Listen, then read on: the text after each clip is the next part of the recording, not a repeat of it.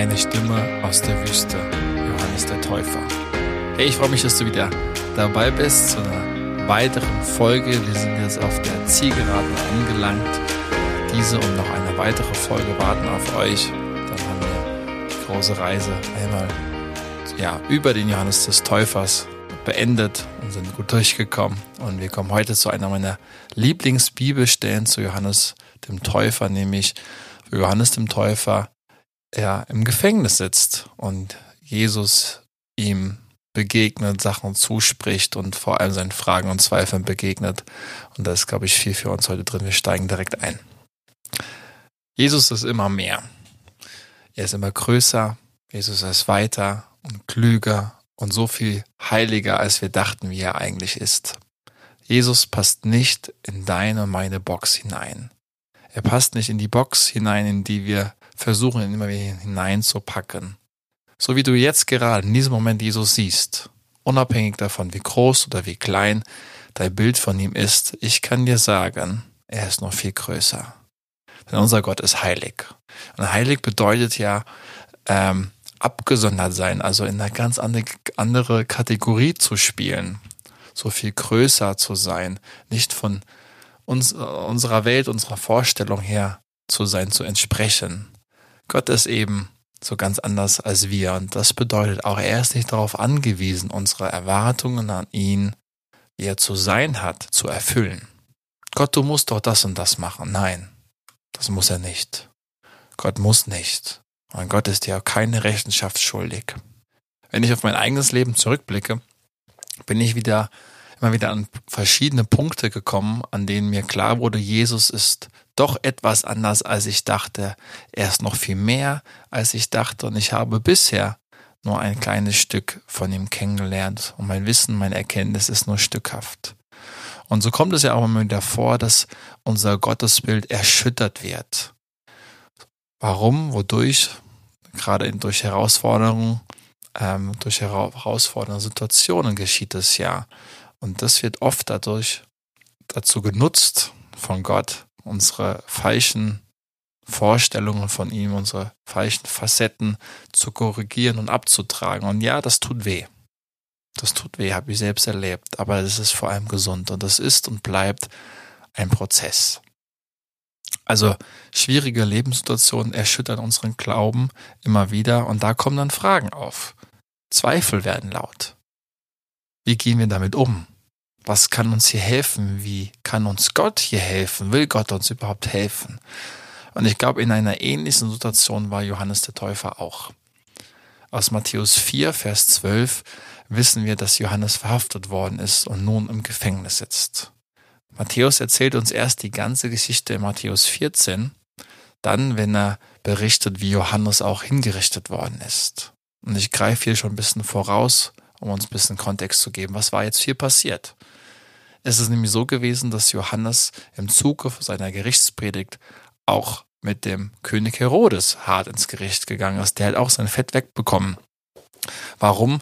Weil er nämlich die Ex-Frau seines Bruders geheiratet hat. Und das war laut jüdischem Gesetz, laut der Tora, ein No-Go. Und zugleich müssen wir uns auch vergegenwärtigen, was ja seine Botschaft war. Denn er hat ja das Reich Gottes verkündigt, dass es nahe kommt. Und mit dem Reich Gottes ist natürlich auch mit der Königsherrschaft ein König verbunden, der wahre König. Und wenn der wahre König noch am Kommen ist, dann bedeutet das zur gleichen Zeit, dass derjenige, der gerade König ist, nicht der wahre König ist. Und das war nun mal Herodes an dieser Stelle. Und so ist es keine Überraschung, dass Herodes hier früher oder später Johannes ins Gefängnis werfen muss, auch wenn eine Faszination für diesen Charakter Johannes dem Täufer bei ihm ähm, bleibt und der, der dann durch eine List von ja, der, der Frau seines Bruders und äh, überwältigt wird, dann am Ende ihn auch hinrichten zu lassen. Und hier steigen wir jetzt in den Bibeltext ein. Wir sind heute in Matthäus 11, 2 bis 6. Als aber Johannes im Gefängnis die Werke des Christus hörte, sandte er durch seine Jünger und ließ ihm sagen, bist du der Kommende oder sollen wir auf einen anderen warten? Und Jesus antwortete und sprach zu ihnen, Geht hin und verkündet Johannes, was ihr hört und seht. Blinde werden sehend und Lahme gehen, Aussätzige werden gereinigt und Taube hören und Tote werden auferweckt und Arm wird gute Botschaft verkündet. Und glückselig ist, wer an mir keinen Anstoß nimmt. Also Johannes sitzt hier im Gefängnis. Von seinen Jüngern hört er hier Berichte über die Worte und Taten von Jesus, wissen wir aus Lukas 7, 18 auch noch. Und da kommen jetzt Fragen auf. Zweifel machen sich breit. Und wir würden sagen, ja, wird uns ähnlich gehen, oder? Und die Frage, auf die es hinausläuft, lautet, bist du wirklich der Messias? Bist du es? Bist nur du es? Ist es kein anderer? Und Johannes hat Jesus schon als den Kommenden bezeichnet in Matthäus 3, Vers 14. Und der, die Bezeichnung des Kommenden ist auch vom Psalm 118, 26 mit dem Messias verknüpft. Also Jesus, bist du der Messias oder sollen wir auf einen anderen warten? Können wir es so zusammenfassen. Ja, und gerade mit dem Warten, da kannte sich wahrscheinlich Johannes jetzt sehr gut aus im Gefängnis. Da kommt man halt ins Grübeln, ins Denken, ins Reflektieren. Man ist allein, es ist dunkel. Was habe ich eigentlich gemacht? Wie bin ich hier gelandet? Habe ich etwas Falsches gemacht? War das alles jetzt umsonst? Wohin soll das Ganze führen? Was soll das Ganze? Warum bin ich eigentlich hier? Das Gefängnis ließ jetzt Johannes hier ins Straucheln kommen. Verständlich. Ich glaube, das kennen wir auch, dass wir immer wieder ins Strauchen kommen durch herausfordernde Situationen. Und hier wird gerade sein Glaube an Jesus als Messias auf die Probe gestellt. Und aus diesem letzten Vers 6 ergibt sich hier, dass Johannes bisher zumindest an Jesus als Messias geglaubt hat. Das hatte er gekannt. Und Jesus will ihn hier ermutigen, ans Herz legen, halt auch weiter an mir fest, nimm keinen Anstoß an mir. Was ist dein Gefängnis? Welche Umstände bringen dich ins Straucheln? Bist du vielleicht gerade auch in einem dunklen Loch? Vielleicht hat sich auch deine Situation schon verändert zum Positiven, von außen gesprochen, aber gefühlsmäßig bist du irgendwie noch stecken geblieben im Gefängnis. Vielleicht bist du auch gerade im Gefängnis der Zweifel und der Fragen. Was ist dein Gefängnis? Und ich glaube, in einem Gefängnis zu sein, dafür brauchen wir uns nicht schämen. Ein Pastor hat einmal gesagt, entweder gehst du gerade durch einen Sturm, der Sturm liegt gerade bereits hinter dir, oder, warte, jetzt kommt's, der Sturm ist gerade am Kommen. Sehr tröstlich, oder? Wir alle kennen das, wir alle kennen Schicksalsschläge, die uns in Wanken bringen. Und wenn du das noch nicht kennst, dann hier ein kleiner Tipp, bereite dich darauf vor, sonst wird es dich viel härter treffen, als du denkst. Unser Glaube ist kein Schutzschild, der uns vor Leid abhält oder immun macht. Vielmehr ist der Glaube an Jesus eine, eine Art Rüstung, die dafür sorgt, dass wir mit Hoffnung und Kraft gut durchkommen. Also der Glaube ist Befähigung fürs Leben und ist kein Schutzschild, ist kein Leben wie auf dem Ponyhof. Also es ist nur eine Frage der Zeit, dass solche Situationen uns über den Weg laufen, uns begegnen. Und dann werde ich dir mitgeben, erinnere dich, du bist in guter Gesellschaft. Selbst dieser große Johannes der Täufer, der befand sich in einem Gefängnis. Der Vorbote unseres Erretters, ja, dem blieb diese Erfahrung nicht erspart. Fragen und Zweifel kommen. Das gehört dazu. Das ist kein Grund, sich zu verurteilen. Dass Zweifel kommen, dass nicht alle deine Fragen beantwortet werden, das kann ich dir versichern. Das wird auch bleiben. Und da darf ich dir was mitgeben, nämlich, was ich auch immer wieder selbst gehört habe im Studium und von Vorbildern. Diese Spannung, die müssen wir aushalten, dass wir lernen müssen, mit offenen Fragen leben zu können. Doch die Frage ist jetzt hierbei, wie gehen wir damit um? Wann und wie solche dunklen Zeiten in unser Leben kommen, das haben wir oft nicht in der Hand. Aber was wir damit tun, wie wir damit umgehen, das haben wir in der Hand. Und hier kann uns, glaube ich, Johannes gerade helfen und vor allem helfen, was Jesus Johannes hier sagt. Lasst uns nochmal kurz das vor Augen führen. Johannes sitzt im Gefängnis. Er sitzt dort, während der Messias, der kommende König, den er verkündet hat, dessen Weg er bereitet hat, in Israel am Wirken ist. Und er wird sich sicherlich gesagt haben, das ist doch ein schlechter Scherz hier, oder? Andere heilt er, andere stellt er wieder her und ich sitze in diesem dunklen Loch. Und hier beginnt wahrscheinlich dieser Vergleich, dieser Teufelkreis des Vergleichens, dieser Blick, der auf andere gezielt ist, der vergiftet am meisten, am meisten unser eigenes Herz. Und Jesus erzählt uns immer nur unsere eigene Geschichte, nicht, nicht die der anderen. Und dies anzuerkennen, zu erkennen und Frieden damit zu finden, so früh wie möglich, das mag auf deine Seele wie Balsam auswirken, sich auswirken. Klar ist wahrscheinlich hier, Johannes will raus. Wollen wir alle, wenn wir in Gefängnissen sind, wie auch immer das gerade dein Gefängnis ist. Aber hier kann er sich auch noch die Frage gestellt haben, ist der Messias nicht genau dafür auch gekommen? Hat Johannes nicht sogar eine messianische Verheißung als biblische Grundlage dafür, für seine Hoffnung, für seine Erwartung?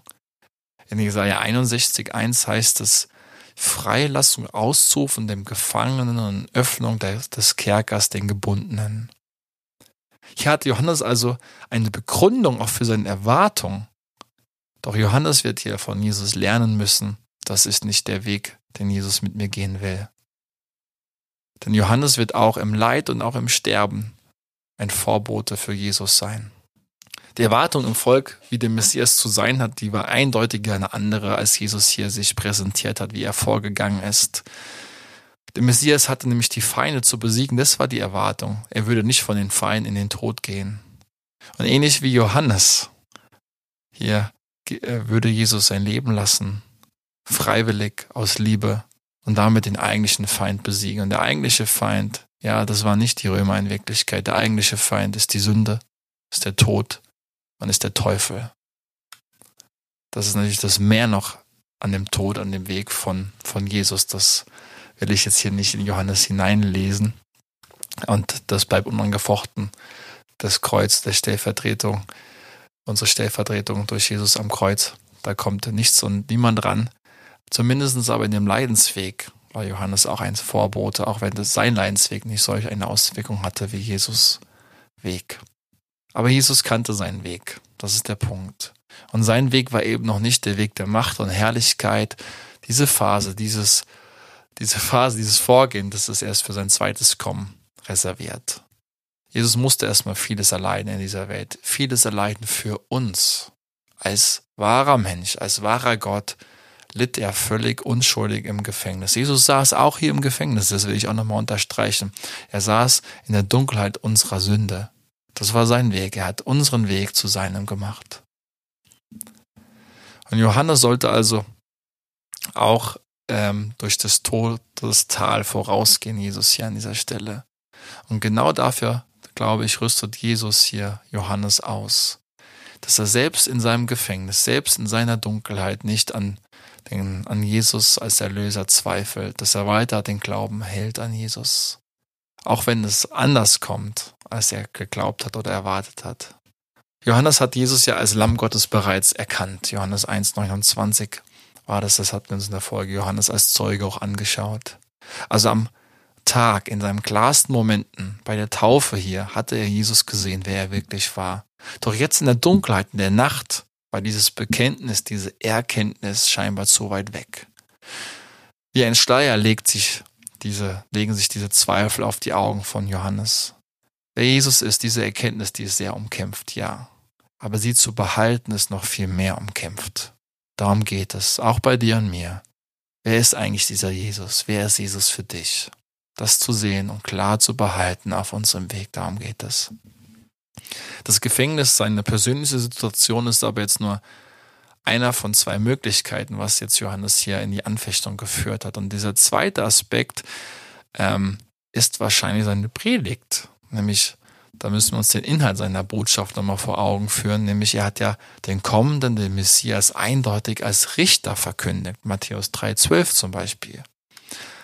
Doch als Richter wird Jesus ja erst bei seiner zweiten Wiederkunft auftreten. Jesus zeichnet sich ja dagegen als Retter aus, noch nicht als Richter. Statt die Spreu vom Weizen zu trennen, wie Johannes es sagt, erbarmt sich Jesus über Kranke und Schwache. Statt zu richten, rettet und befreit er Menschen, bereitet er Menschen auf das kommende Gericht vor. Also können wir uns hier fragen, lag Johannes jetzt mit seinem Gericht falsch? Hat er was falsch verstanden? Da mag man ins Zweifeln kommen. Wie reagiert jetzt Jesus auf seine Fragen und seine Zweifel? Der erste Punkt ist, den wir hier von Johannes selbst lernen können. Johannes fragt Jesus.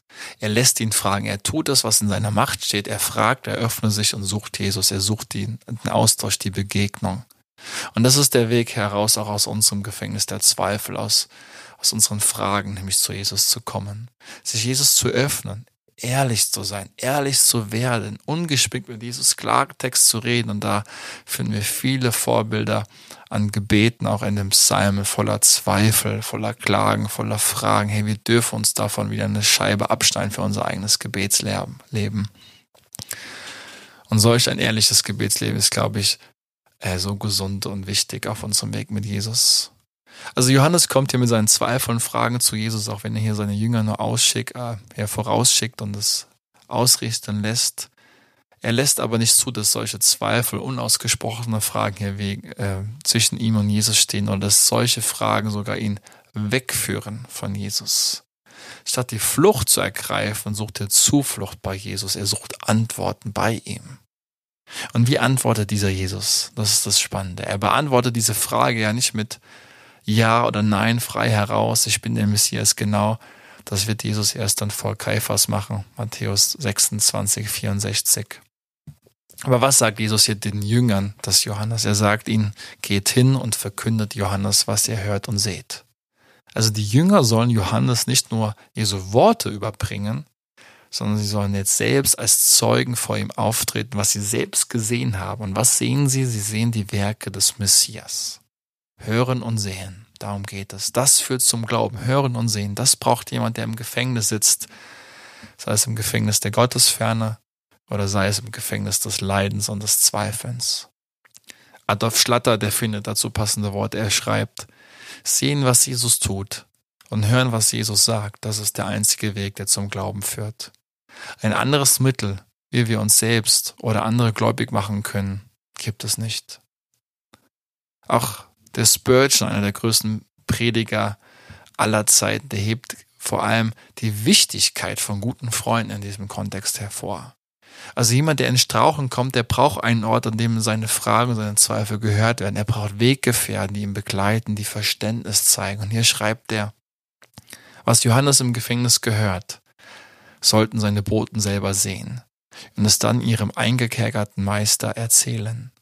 Gefängnismauern können die Botschaft von Jesu nicht ausschließen, aber gute Botschaft kommt am besten durch Freunde, welche persönliche Zeugen sind.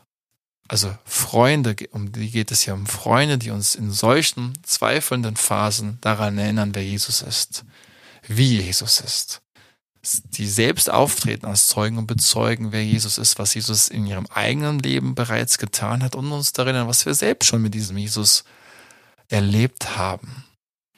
Wir brauchen solche Freunde, die wie den Gelähmten zu Jesus gebracht haben, das Dach aufgedeckt haben und ihn heruntergelassen haben zu Jesus. Wir brauchen Freunde, die für uns glauben, die uns tragen. Das brauchen wir alle, glaube ich, davon bin ich überzeugt. Und hier kommt auch mein Verständnis von Gemeinde zum Zuge, nämlich das soll und darf Gemeinde auch sein, ein Ort, an den Fragen und Zweifeln erlaubt sind, wo Raum sein darf, solche Sachen, solche Fragen, auch harte Fragen mal zu stellen. Es gilt darum, Lastenträger für andere zu sein. Also bleib nicht mit deinen Fragen alleine. Du darfst ehrlich sein. Öffne dich Jesus. Öffne dich aber auch anderen Christen. Und wenn dich wenn sich dir jemand anvertrauen sollte, dann habe ich eine Bitte an dich. Nimm seine Fragen ernst und seine Zweifel. Bleib an ihm dran. Du bist dann in der Verantwortung. Ja, und Gebet ist wichtig. Bete für ihn. Sag nicht nur, dass du für ihn betest und hakst ab innerlich, sondern bete für ihn. Bete doch gleich an diesem Ort, an Ort und Stelle für ihn. Und mach nicht einen Haken dran, sondern sehe dich dann in Verantwortung, dass ein Prozess beginnt, wo du versuchst, Fragen und Antworten mit demjenigen zusammenzufinden. Und wenn du diese Fragen nicht beantworten kannst, was nicht schlimm ist, dann findet jemand, der kompetent genug ist, damit auch gut umzugehen, um uns neu zu zeigen, um dir neu zu zeigen, wer Jesus eigentlich ist. Und wenn ich Geschichten höre von Menschen, die ja, die den Glauben an Jesus den Rücken gekehrt haben, dann tut mein Herz weh. Doch dieses, dieser Schmerz, der wird noch viel mehr, viel größer, wenn ich höre, dass sie ja, sich geöffnet haben, Menschen versucht haben, mit hineinzunehmen, aber nicht ernst genommen worden sind. Oder dass es kein Raum war, dass sie abgewimmelt worden sind. Und da mit solchen Floskeln, ja, verabschiedet worden. Du musst einfach mehr glauben, es liegt an dir. Hey Leute, das können wir als Gemeinde so viel besser. Dazu noch einmal Spurgeon. Wenn Menschen Beweisgründe für das Evangelium wollen, so lasst sie sehen und hören, wer er ist und was er tut. Lasst uns den Seelen in dem Gefängnis des Zweifelns erzählen, was wir Jesus haben tun sehen. Was macht Jesus jetzt hier mit Johannes? Er erzählt sechs Werke des Messias auf sechs Sachen, die er bereits selbst getan hat und die mit einer Verheißung, einer messianischen Verheißung aus dem Alten Testament, vor allem aus dem Buch Jesaja in Verbindung stehen.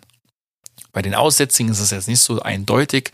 Da kann man ja so Summarien, so Formeln, wo es ja so heißt, sie wurden alle geheilt oder äh, mit hineinnehmen. Das ist nicht ganz so klar, aber Blinde werden sehend. Das hat Jesus bereits vor Matthäus 11 schon getan. Das ist auch spannend. Diese, diese sechs Werke, die hat Jesus vor Matthäus 11 schon alle getan und kann darauf verweisen.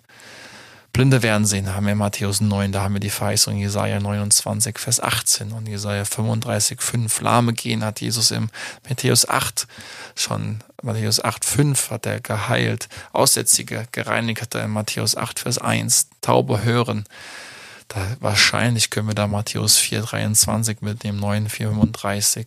Tote werden aufgeweckt, Matthäus 9,18. Folgende Arme haben wir gute Botschaft verkündet, Matthäus 4,23 und viele weitere Stellen. Ich lese die jetzt nicht alle vor, auch die Bezüge zum AT. Wer das wissen will, kann es gerne kommentieren, da antworte ich nochmal drauf. Aber Jesus zählt hier auf, was er getan hat. Das ist der Punkt. Und zusammengenommen mit diesen sechs Dingen diese sechs Werke, die er getan hat und die verheißen worden sind im Alten Testament, zusammengenommen, sagt er hier sehr deutlich, ja, ich bin der Messias. Jesus nennt also Fakten und Fakten sind immer Freunde. Und Fakten sind vor allem dann Freunde, wenn wir Fragen und Zweifel haben. Und hier stimmen also seine Worte und Taten überein bei Jesus. Sein Anspruch deckt sich mit seinem Tun. Jesus lässt seine Taten für sich reden, gekoppelt jetzt mit diesen Verheißungen aus dem Alten Testament. Und das finde ich sind sehr, sehr starke Fakten. Ich empfehle euch mal mit diesem ganzen Thema sich auseinanderzusetzen, Verheißungen, Erfüllung, Altes und Neues Testament. Das ist in dieser Größenordnung sehr beeindruckend, was Jesus alles erfüllt hat, ins Detail genau, was Jahrhunderte voraus, vorher vorausgesagt worden ist. Das ist faszinierend und ähm, ja, da kann man nur staunen, ins Staunen kommen. Kleines Beispiel. Die Ankündigung der Geburt in Bethlehem ist eine Verheißung, die wir finden. Und ich weiß nicht, wie es dir geht. Ich habe mir nicht aussuchen können, dass ich in Mainz auf die Welt gekommen bin. Mich hat niemand gefragt, noch kann ich das ändern in meinem Ausweis. Das ist ein Fakt. Und Jesus wird gerade an dem Ort geboren, aus dem der Messias kommen soll.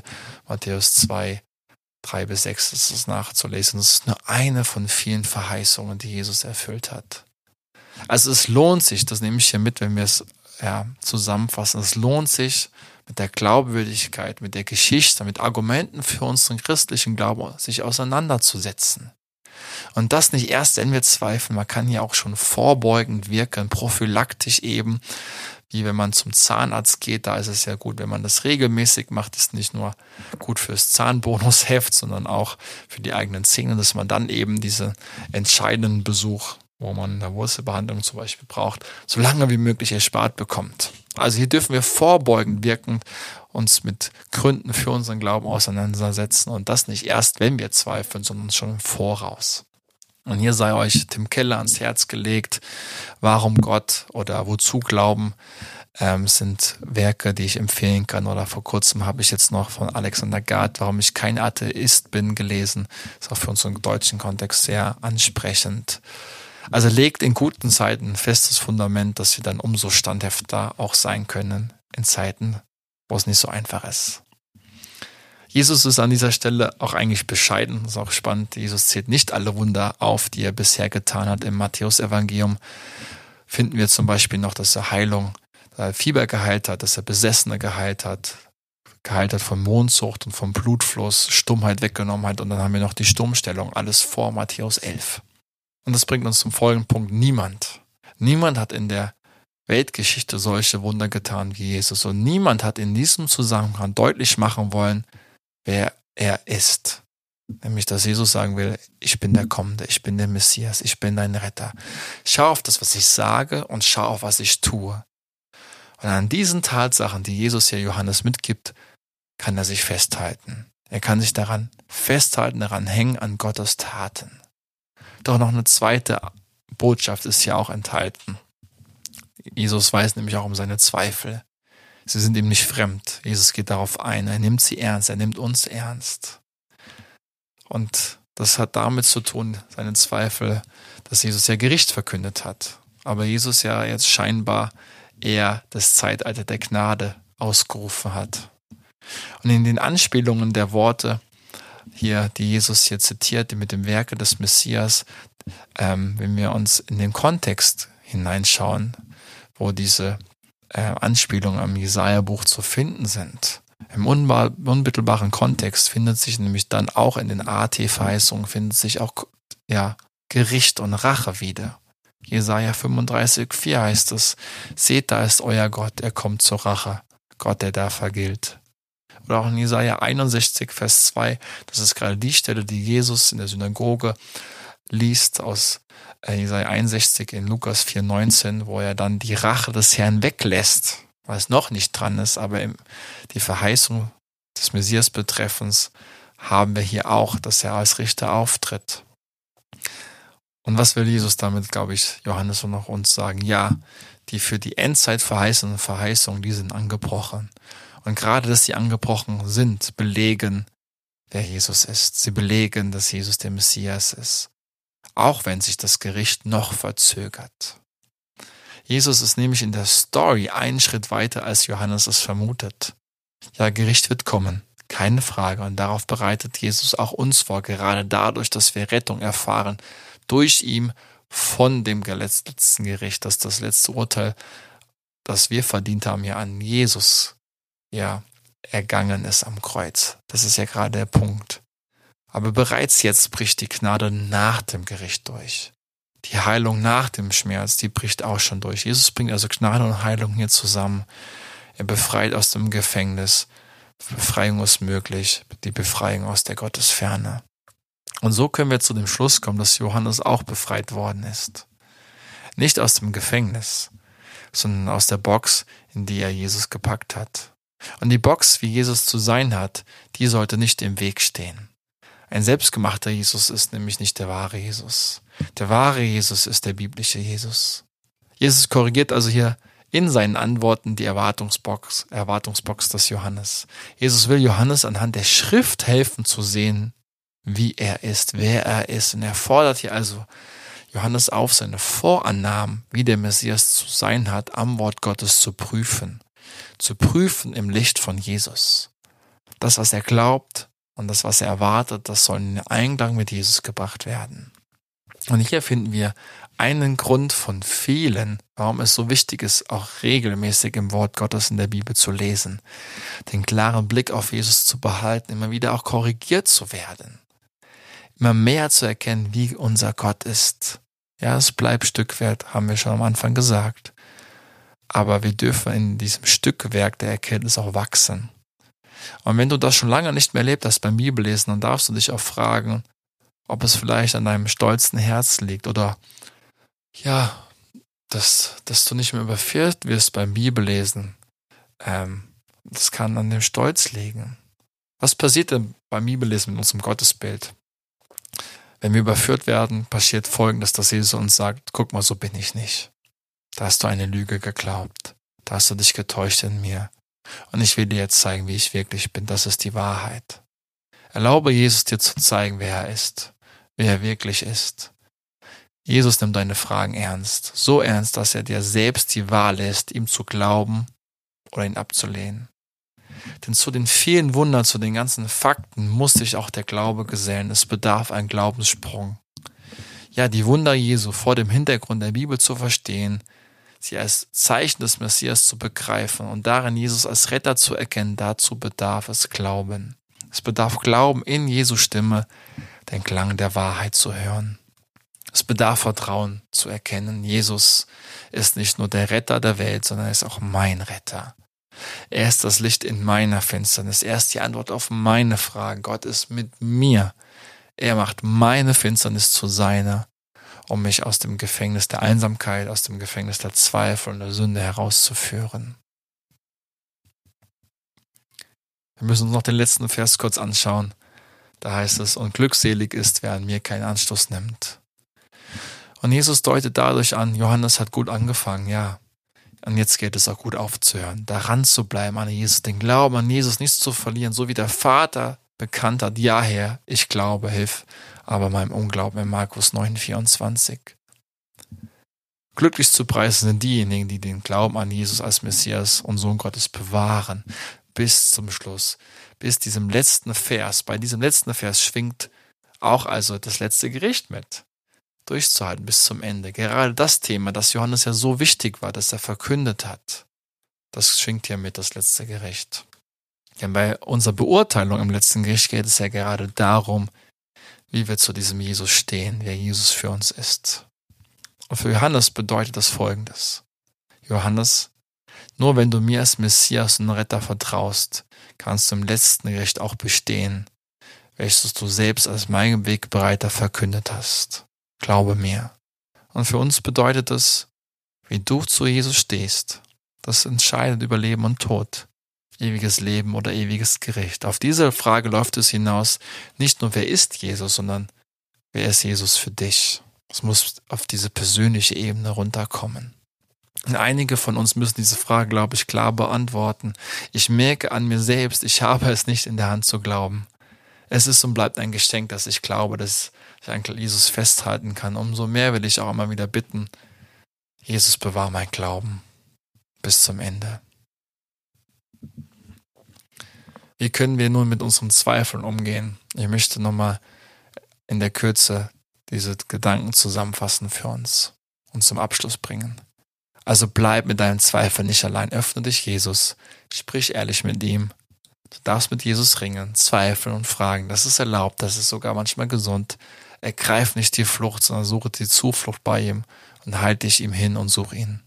Zweitens, bleib mit deinem Zweifel nicht allein, öffne dich anderen Christen, sei ehrlich, entzieh dich nicht der Gemeinschaft oder deiner kleinen Gruppe, den Christen, mit den Christen, mit denen du unterwegs bist, sondern such gerade dann Gemeinschaft mit Christen, wenn du Zweifel und Fragen hast.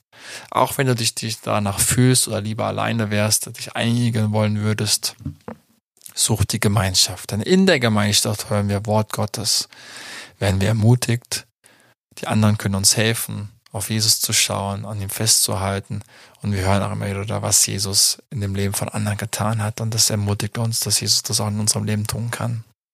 Drittens, lerne zu warten, deine unbeantworteten Fragen und Zweifel auch auszuhalten, diese Spannung zu ertragen. Jesus hält es aus, keine Sorge. Jesus hat sich für Johannes als der Kommende erwiesen und das wird er auch bei dir tun. Er wird kommen. Und das mag vielleicht anders sein, als du denkst oder erwartest, aber hab Vertrauen. Manche Fragen werden erst bei seinem zweiten Kommen geklärt. Jesus kommt spätestens pünktlich. Lerne mit offenen Fragen zu leben. Viertens. Jesus erzählt dir immer nur deine eigene Geschichte. Manche von uns werden nicht aus all ihren Gefängnissen herauskommen, so wie Johannes auch nicht halt trotzdem an Jesus fest als dein Erretter. Denn es wird eine Zeit kommen, und das ist die Perspektive am Ende der Bibel, in der all dein Leid und deine Tränen der Vergangenheit angehören werden. Sie werden im Hinblick auf die Herrlichkeit, die mit Jesus kommt, nicht ins Gewicht fallen. Du wirst glücklich genannt werden und darin kannst du bereits jetzt heute Trost und Kraft finden. Ein weiterer Punkt, lies und studiere Gottes Wort regelmäßig. Prüf dein Jesusbild, dein Gottesbild anhand der Schrift. Und falls du merkst, dass deine Erwartungen, deine Vornamen über Jesus falsch sind, dann bekenne sie. Lass dich korrigieren, tu Buße, kehr um und lass dir von Jesus die Wahrheit zeigen, wie er wirklich ist. Und ich glaube, manchmal laufen wir nicht vor Gott selbst weg, sondern von einem falschen Bild, das wir uns von ihm gemacht haben. Ein weiterer Punkt ist, Fakten sind Freunde durch Tatsachen, Belege auf Jesu Wunder und die Verheißung aus dem Alten Testament können Fragen, können Zweifel gelöst werden dadurch. Also beschäftige dich mit den Fundamentfragen, mit den Gründen für unseren Glauben, sodass dein Fundament tiefer und tragfähiger auch wird.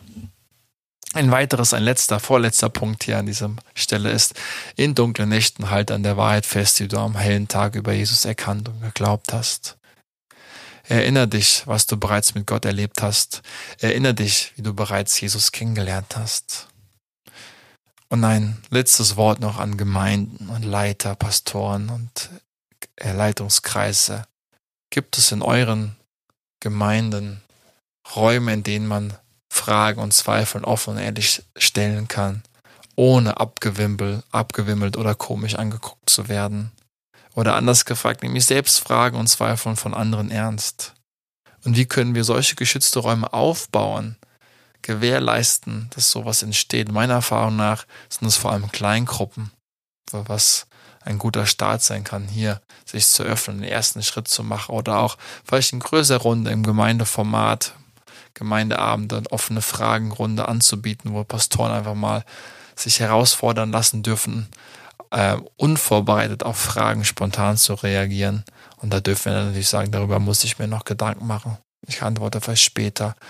Anonyme QA-Sessions übers Internet mit äh, verschiedenen Tools, das ist ja auch immer wieder möglich zu tun und zu machen, haben wir in der Bibelschule gute Erfahrungen gemacht und dazu will ich ermutigen.